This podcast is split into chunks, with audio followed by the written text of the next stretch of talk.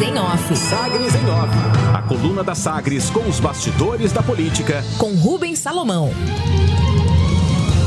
Com a edição desta terça-feira, dia 28 de setembro de 2021, Zacarias Calil retoma críticas a Meirelles, diz que o ex-ministro é um aventureiro que usa Goiás como trampolim com a temporada de caça, a vaga de Senado aberta, pela antecipada definição da chapa majoritária pela reeleição de Ronaldo Caiado, do DEM, com Daniel Vilela, do MDB, na vice, as disputas internas na base governista se intensificam. E a disputa mais pública parte do deputado federal Zacarias Calil, do DEM, que pretende fazer o salto da Câmara Federal para o Senado nas eleições de 2022, mas critica um possível concorrência à vaga, um possível concorrente a essa vaga de Senado o ex-ministro Henrique Meirelles, do PSD. Abre aspas, vejo como um aventureiro, alguém que ficou o tempo todo fora do Estado. É claro que respeito muito ele, é uma pessoa brilhante em todos os sentidos por onde ele chegou e os lugares onde ele trabalhou. De uma maneira muito profissional, mas do ponto de vista político, eu acho muito estranho. Mora em São Paulo, é secretário de outro governador e de repente resolve ser senador por Goiás? Como assim? Qual o serviço prestado por Goiás? Ou ele está querendo usar Goiás como trampolim para resolver uma questão pessoal dele, fecha aspas, critica o deputado. As críticas retomadas por Zacarias em entrevista a Sagres seguem sem resposta direta do secretário da Fazenda de São Paulo, Henrique Meirelles. E Zacarias continua, abre aspas a população não é boba, né? Ele não tem me respondido, mas eu também não tenho interesse pela resposta dele. Tenho minha posição pessoal, porque, como médico, vocês me conhecem muito bem, eu tenho serviço prestado pelo Estado de Goiás e minha votação foi expressiva, fecha aspas, avalia Zacarias Calil, tentando vender o próprio peixe na busca pela vaga de Senado na chapa majoritária eh, do governo no ano que vem. O deputado é um dos que espera a definição de critérios pelo governador para a escolha desse candidato ao Senado na chapa palaciana.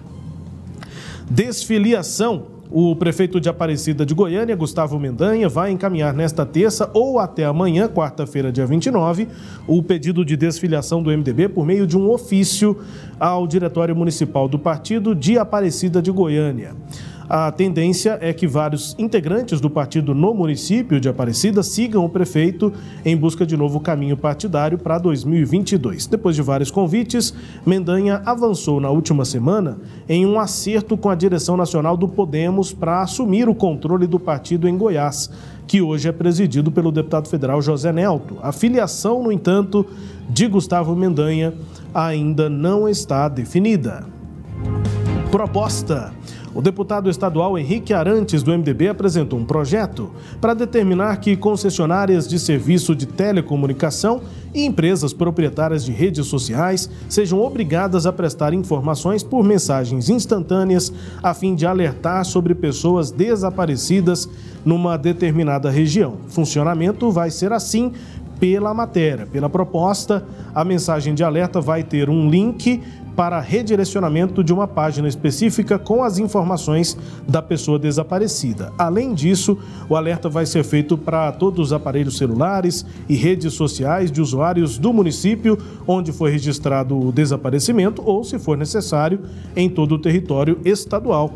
O projeto apresentado pelo deputado Henrique Arantes vai à análise da Comissão de Constituição e Justiça, precisa de aprovação em duas votações no plenário para virar lei e, claro, da sanção do governador.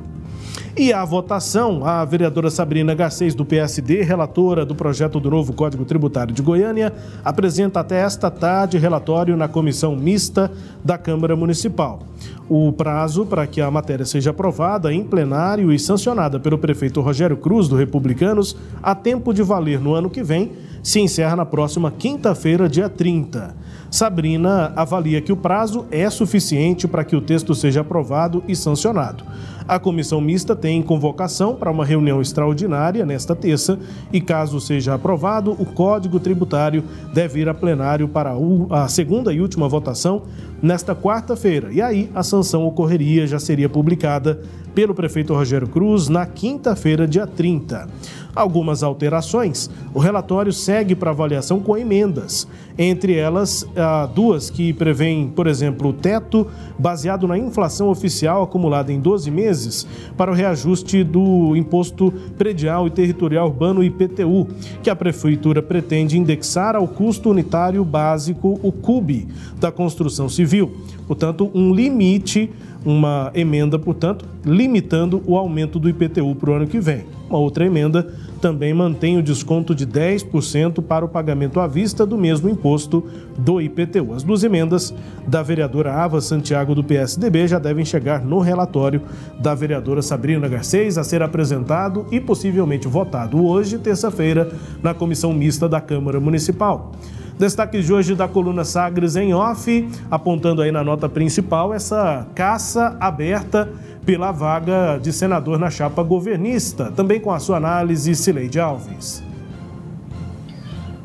Rubens, é, o deputado federal Zacarias Calil não está sendo nem criativo. No dia 16 de fevereiro, ele disse, abre aspas, a respeito de Henrique Meirelles, ele não tem serviço prestado em Goiás.